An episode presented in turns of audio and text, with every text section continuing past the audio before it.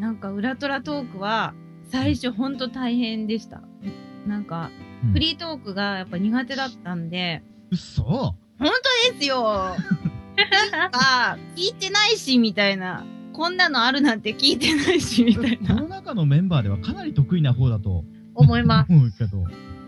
いや、だから、その、なんか、あの、なんだっけ、そう、その、なんか、なんて言うんでしょう、メインキャストになると、うん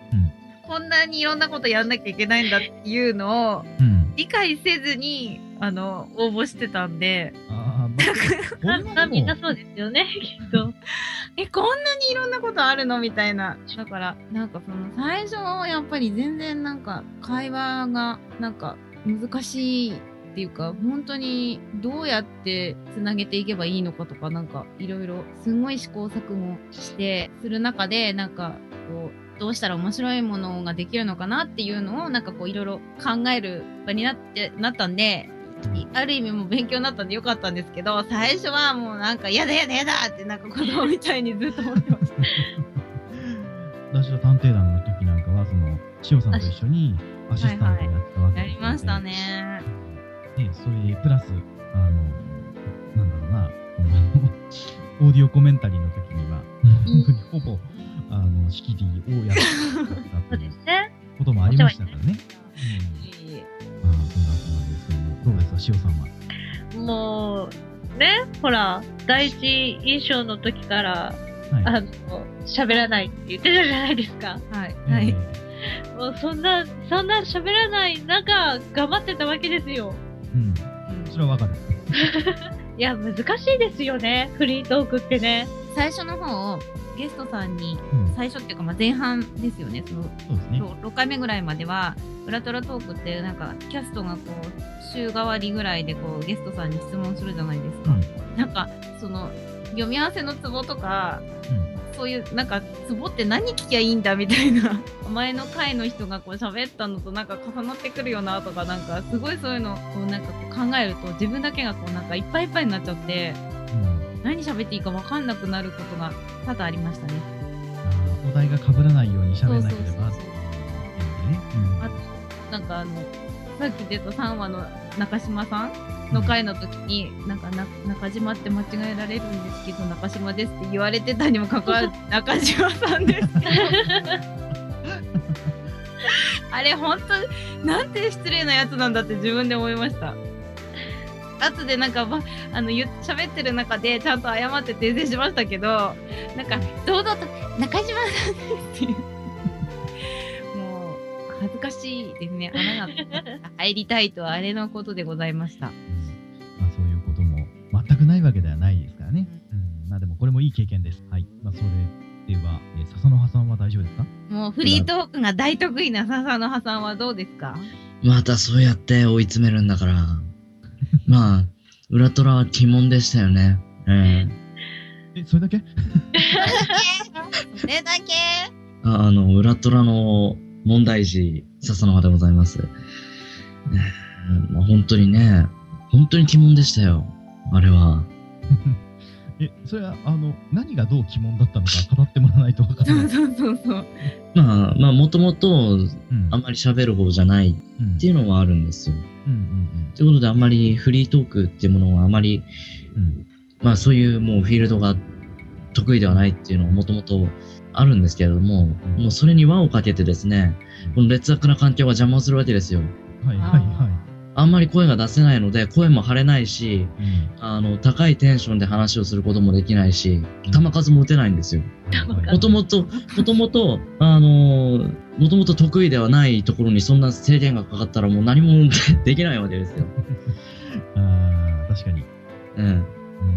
まあ、もう変え環境的な部分として。もともと苦手なところに輪をかけてそういう環境面で、あの、いろんな制限がかかっていたので、うん本当にもう、本当問題児だったと思いますね。探偵団はもうだからすごいプロデューサーさんが進行してくださったからうんすっごい楽でした。アシスタントはすごい楽でしおかしいね。多分これ、あの、番組的に役者に楽させるための。ごめんなさい楽しかった。すごいなんか楽しかったです。なんかこうあのなんかこうサポート的な役の方が楽しかったですねなんか自分がこうメインでやるよりまあ、お題に対しての答えが返ってきて、それに対してあの自分の思っていることをこうちょっと聞いてみようってなると、まあ、負担はかなり減って、まあ、印象的にはあの聞きやすくなってるんじゃないかっていうのは確かにあると思うので、事前準備ができるんですよ。うん、確かにね、あの回を重ねるごとにこう準備しなくてもできるようになると、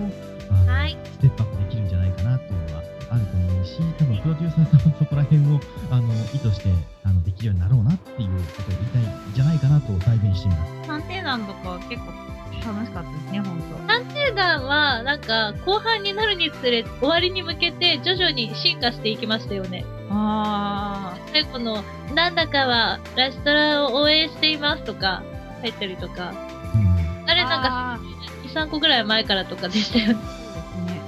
あ、徐々に進化してると思ってましたね。あのプロデューサーさんの意図しているところをね、こうピックアップされて、あの、えーそうですね、小細工、いや、えーあれ？あれ？がえー見受けられた回ではな あの放送だったんじゃないかと、えー思いますけれども、えーまあ、私めの探偵団の思い出だったり、そのラトラトワークの思い出だったりする点については、まあ、決してそこまでフリートークが苦手ではないので、皆さんほど苦労をしたっていう印象はないんですが、ただ、はいあの唯一あの、私がすごく苦労したなというのは、あのちょうど第6話のりょうくんが来た回ですね、あの聞くことがあのあんまりなかったので、聞きようがないってところで同じ質問をあの形を変え、言葉を変え、話していたという印象ぐらいしかないんですがね。えーまあ、あとは探偵団の方は、まあ、言わずもがな、やっぱり同じような形であの質問に答える形式だったので、まあ、もちろん他の人が喋ってる内容と被らないように喋るのは、そこまであの内容が分かっていれば苦ではなかったなという印象でした。そんなあの思い出の話ではありますけどね、まあ、ちょっといろいろとあのありましたので、まあ、皆さん、ちょっと苦い思い出だったりとか、楽しい思い出だったりとかもあるとは思いますけども、そんな中、また話を変えて、はい今だから言える、プロデューサー N さんへ言いたいことなどあれば、この場を借りて言っていただきたいと思います。おえええ びっくりー、した事前に何も言っていない、今だからこそ言える、プロデューサーさん、これはどうなのよっていうもんがあれば、まあ、なければないでいいです。さらっと流していただければ。ありますか？あなければ皆さんとてもプロデューサーさんを愛していらっしゃるということがわかる。お話ですね。ー 割とね、言いたいこと言ってますもんね。直接。うん割ともう結構言ってた気がする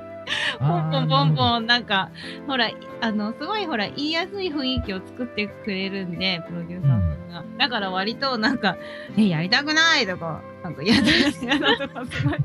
結構すごいその場で言ってた気がします。なんかなんかそういう意味ではこうその今だからみたいなのはないかもしれない。そのつ常々言い過ぎみたいな。多分立場が、一応上、すごい上の立場の役職ではあるけど、うん平等な感じで扱ってくれてるっていうのが、すごい、かなり役者に近いところにいるのそうで、ですね。だから言いやすいものでもあったんじゃないですかね。この現場の雰囲気が。そうですね。あの別にあの僕は文句を言ってくれって言ってるわけじゃなくて、あーそうか感謝の言葉でもいいんですよ。あでもなんか今だったら みんなして慌てる。そっか。でも今だから言える？いやーそうですね。あの、採用してくださってありがとうございました。ああ、それ思った。あでも私でも、私、あ、じゃあ、ちょっと、あれです。あのーなんか、採用、なんで私が採用されたか聞いたんですよ。はい。え、なんだったんですか？なんか、ありましたね、ふなんかね。たそう。で、とりあえず、あ、女性からは最初応募がなかったということで、なんか私を探して、なんかいろんなところから私の名前を見つけたらしくて、声かけてくれて応募したんですけど、で、私ともう一人、二人しか応募来なかったんですって。で、その二人で滑舌がいいから、塩さんにしたって言われたんですよ。それちょっと悲しかったですよね。正直なところね。まあ、仕方ないですけど、まあでも、うん滑舌はいいのは結構自慢なので、滑舌よよかったです。どどうですか？笹野さんは何か？そうですね。うんまあ、まあこれも2年前に遡ってしまうんですけれども、はい。よく笹を取ったなと思って。え、笹野さんはどういう経緯で応募したんですか？あの、普通になんか募集してたんで送ったんですよ。目についたんで。目についたんで。あ、なんかやるんだと思って。面白そうだなと思って。何人か応募来てたらしいじゃないですか。その中で選ばれたんです。そこが不思議なんですよ。そこが不思議なんですよ。あのーまあ、2年も前ですからね。うん当時はまだまだ、まあ、今のレベルがどれくらいかっていうのもよくわかんないですけれども、にしても2年前ですから、まだまだ延期面でものすごい拙かったわけですよ。初めてだったんですもんね、こういう活動。しかも、あれですよ、そういう、そんな長期で、ね、しっかり作るみたいな作品に出たこともなく、うん。そんな笹をよく撮ったなと思うんですけれども、うん。当時の、まあ、あれですね、まあ、オーディション用に送った音源っていうのは、うん。うんまあ、前のパソコンにあるんで、今手元にないんですけれども、はい今前のパソコン開けばあるんですけれどもね、おぞ恐ろしくて聞けませんけれども、えなるほど。えええあだから自分の中ではないことになってますもん、その音源は。あーええあるあるんですけども、ないことになってます。ええまあでもで、ぐらいのもんなんですよ。逆に拾っていただけたのが不思議なぐらいな。ええ不思議なぐらい、本当ありがたいですけれども。あのもうちょっと黒い話が聞けるかな。おっと。え、えー、あの、さんはないですか？黒い話。今日はですね、えー、え？ー黒い話。黒い話。えーっと、そうですね、まあ、黒い話っていうほど黒くはないかもしれないですけど、脚本があの来るのが遅いときは、ちょっと開いて書いたことがあったりなかったり、あまああのまあ、もちろんその期日には守っまあどまあ、もちろん届いてたんであの、あとはそれをどれだけ読み込めるかどうかっていうのはありましたけれども、最高で、どのぐらい直前でしたっけ？日読み合わせ前日とか。読みあいや、当日ありましたよ、当当日。日もありましたっけありました12は当日だったじゃないですか。あれ ?12 はどうでしたそうですそうそうそう。だから、そう、12話の読み合わせに私が遅れてきたんですよ。そしたらすごいシーンとなってて、あれ？って言ったら、あ、今みんな台本読んでますって。ああ、そうだったかそうそうも。そう。だから、え、でもシーヤさん。そんなこと時はがまあ、もちろん、あのますけども、本当に初見で通してしまうことも稀にあるので、まあ、あれなんですけども、だから文句を言った記事ではないんですが、あのお疲れ様ですっていう気持ちと、あの焦ったこともありますよっていうことと、両方ですね、そういう意味では。そうだそうですね。うん なんかもう途中からそれがラジトラのリズムだと思ってたんで、どうということもなくやってますけど。まあ、あの、みんな、あの、キャラクター自体はもうほとんど自分のものにしてるっていうのはうん、回を重ねることにあったと思うんで、そこまで慌てることはないと思うんですね。まあ、逆に言えば、自分のキャラクターではないキャラクターを演じる 大変だったんじゃないかなと思いますけどね。うんうん。ちょっと話がそれますけど、2話のキャンディーはすごい大変だったなって思いました。ああ、いろいろと指定がありましたからね。そうそう。うんほんと大変で、なんか、そうそうそう。なんか最初の方、なんかこんなにたくさんキャラやらされるんだってびっくりしましたよっていう感じです。あはいはいはい。僕もそういう意味では、後半に入ってからなんか、大活躍でしたもんね。演じることになって、それはそれで新たな自分の一面を見ることができたというか、なんというか、えー、そんなこともありましたが、まあ、あの、皆さん、基本的にそんなに悪い印象は、あのプロデューサーさんに抱いてないということがよく分かったので、よかったです。ないですか。なんか無理にでも何か黒いものを引き出そうという。いえいえそんなことは、そんなことはないですよ。大丈夫です。大丈夫ですか？いえ大丈夫です。大丈夫です。え嫌いだったらここまでついてきてないですよね。ですね。まあ、そういう、あの、塩さんのフォローもあり、そんなことで、えー、そろそろ、あの、終わりの方に差し掛かりたいと思いますけれども、はい。えーではですね、えー役者から、まあ、各々が演じたキャラクターに対して何か、えー一言、何二言なりあれば、あの、まあ、長い人は2年間、短くてもやはり1年間は演じてきた中ですので、何か思いがあれば伝えていただきたいなと思います。じゃあ、花崎京子ちゃんに向けて。恥ずかしいな、これ。はい、えーと、まあ、まずは、今までありがとう。京子の生きてる日常生活を、まあ、少しだけど知ることができて楽しかったです。そしてそれを私の声を通してみんなに伝えることができてすごく嬉しかったです。仕事が楽しいのもわかるし、世話好きで好奇心旺盛で頼りがいのあるお姉さんだと思うけれども、まあ、これからはね、自分のこともゆっくり考えて、まあ仕事以外の女の幸せ、恋というものにも目を向けていったらいいんじゃないのかなと思います。で私と同い年だったけれども、私よりもずっとずっと大人で、だけどたまにちょっと子供で、そんな花咲京子ちゃんが大好きです。これからも素敵な京子ちゃんでいてください。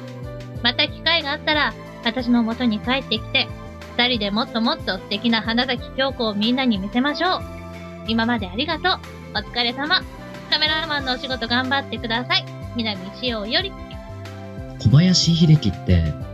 ぱ、秀樹よりも、秀ちゃんっていう方が似合うと思うんですよ。やっぱりそうやってひ、秀ちゃん、秀ちゃんっていう、こう、親しまれるキャラクターってのは、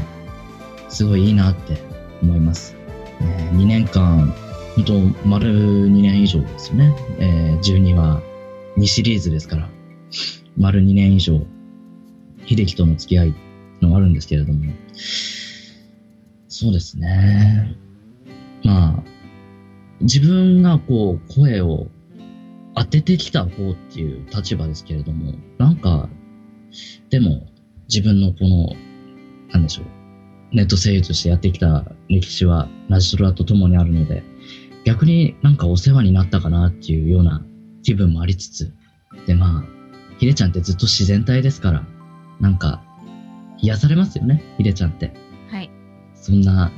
ひでちゃんがなんか、ずっといいなと思って、2年間見ておりました。ね、またなんか、縁があったら、どこかで、ひでちゃんには会えるような気がします。ああ、なんか、どうしよう、何から言っていいかわかんないんですけど、その、うん、なんていうのかな、自分以外の、まあ、人間の気持ちをこんなに考えたことはなかったので、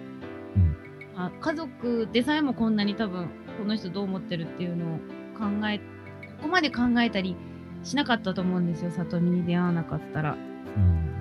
だからやっぱりもう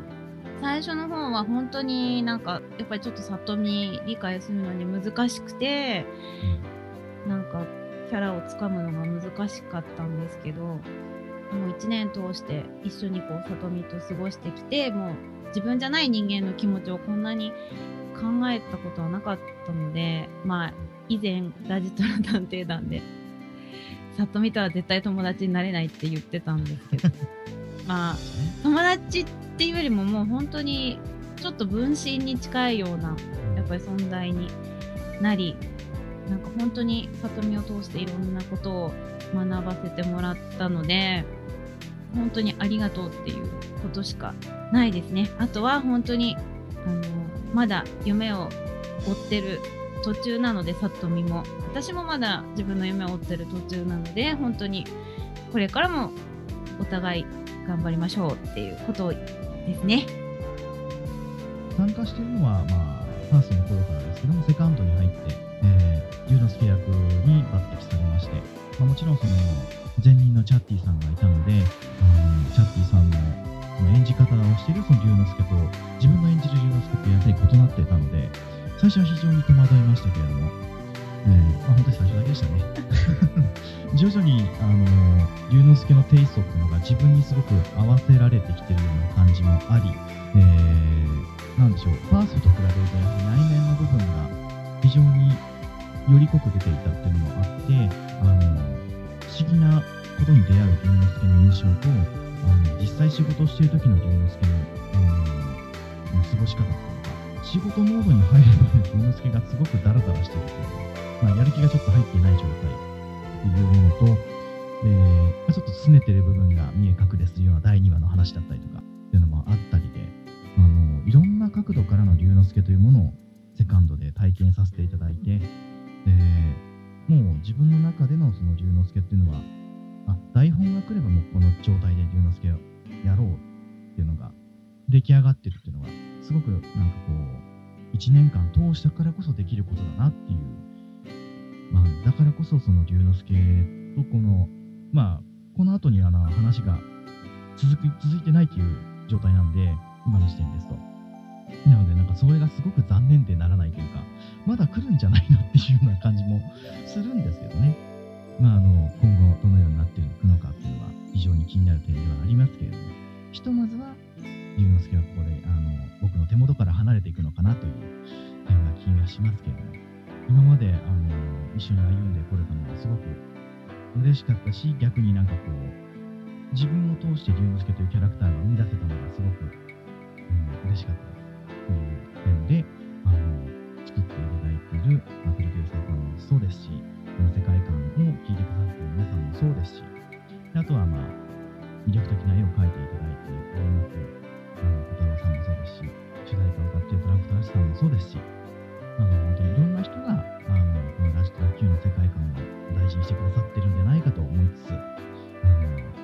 謝をしたいなと思っております。本当にいろいろと聞いてくださってありがとうございましたという点でございます。もう、だからほんと12話が、の収録も終わって、まだ収録が終わった時点でまだこの座談会が終わってないから、ラジトラ探偵団の時も全然実感湧かないって言ってたと思うんですけど、確か。はい。もうちょっと私今、今日座談会やってて本当終わりなんだなと思って、すごい寂しい気持ちになってます、今。しかもみんないいこと言うから、なんか なんかやっと実感湧いたって感じですね。本当に年明けになって湧くのかなって思ってたのが、今本当に、まさに、本当にこれで終わりなんだなっていう、なんか寂しさが漂ってますね、心に。ちょっと本当泣きそうです。うんだってみんないいこと言うんですよ。ま あまあまあまあ、でも、なんだろうな、やっぱり1年間通しての、えー、皆さんとの交流っていうのもあったし、その、お話の外になっちゃいますけども、まあ、オフ会を通して、実際に来てもらったりとかして、あの、ね。だって例えば他の作品出てもその例えば制作期間に1年とかかかるかもしれないけどこうやってこうほほぼ毎週みんなで会うっていうか喋り喋ったりするっていうのはないと思うんですよほとんどだからそういう面でもそのボイスドラマ他のボイスドラマの作り方ともちょっと違かったと思うしなんかいっぱいみんなで本当雑談したのも楽しかったなっていうのもすごいあるし、これからそれも、なんかこう、その、なんだろう、みんなで集まるのもなくなるんだみたいなのがすごい寂しいですね。まあ、ラジトラ Q という形は、まあ、ひとまずセカンドファイルはここで区切りというふうになりますけれどもね、あの、また機会があれば、通し、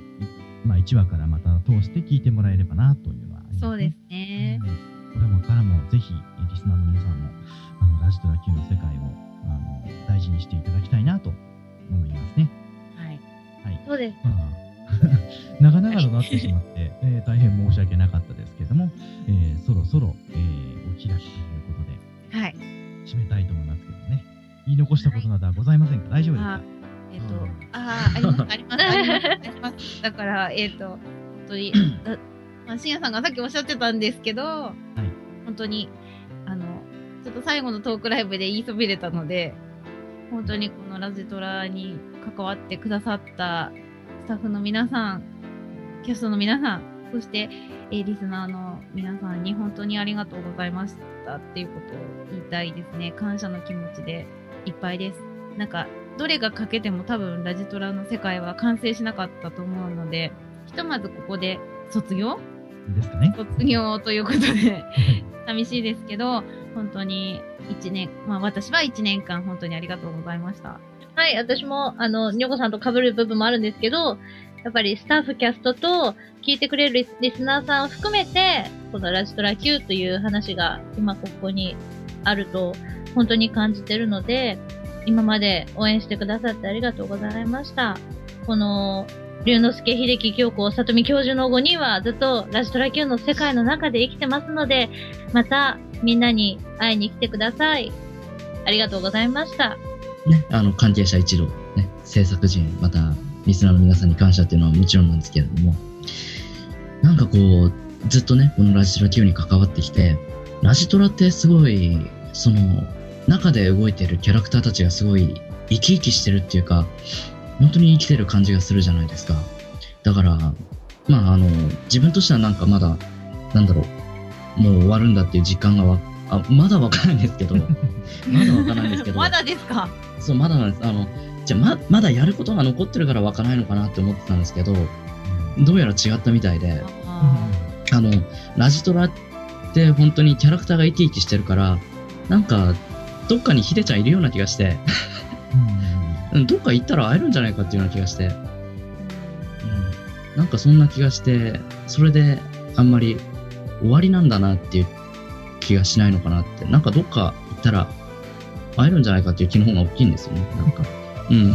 秀樹があのパラレルワールドに迷い込んできたみたいに、この世界に。うん、どっか、今ちょっとどっか飛んでるのかなぐらいの。うん。ではでは、あの、名残惜しい点もあるかと思いますけれども、そろそろ座談会の方を、えー終わりにしたいと思います。ではでは、はいえー本日は私、明智龍之介の深夜と、えー小林秀樹役の笹の葉と、花崎京子役、南しおと、秋吉里美役、水木女子。でええお送りいたしました。じゃあ皆さん、また機会がありましたらよろしくお願いいたします。はい。せーの、ありがとう。ありがとうございました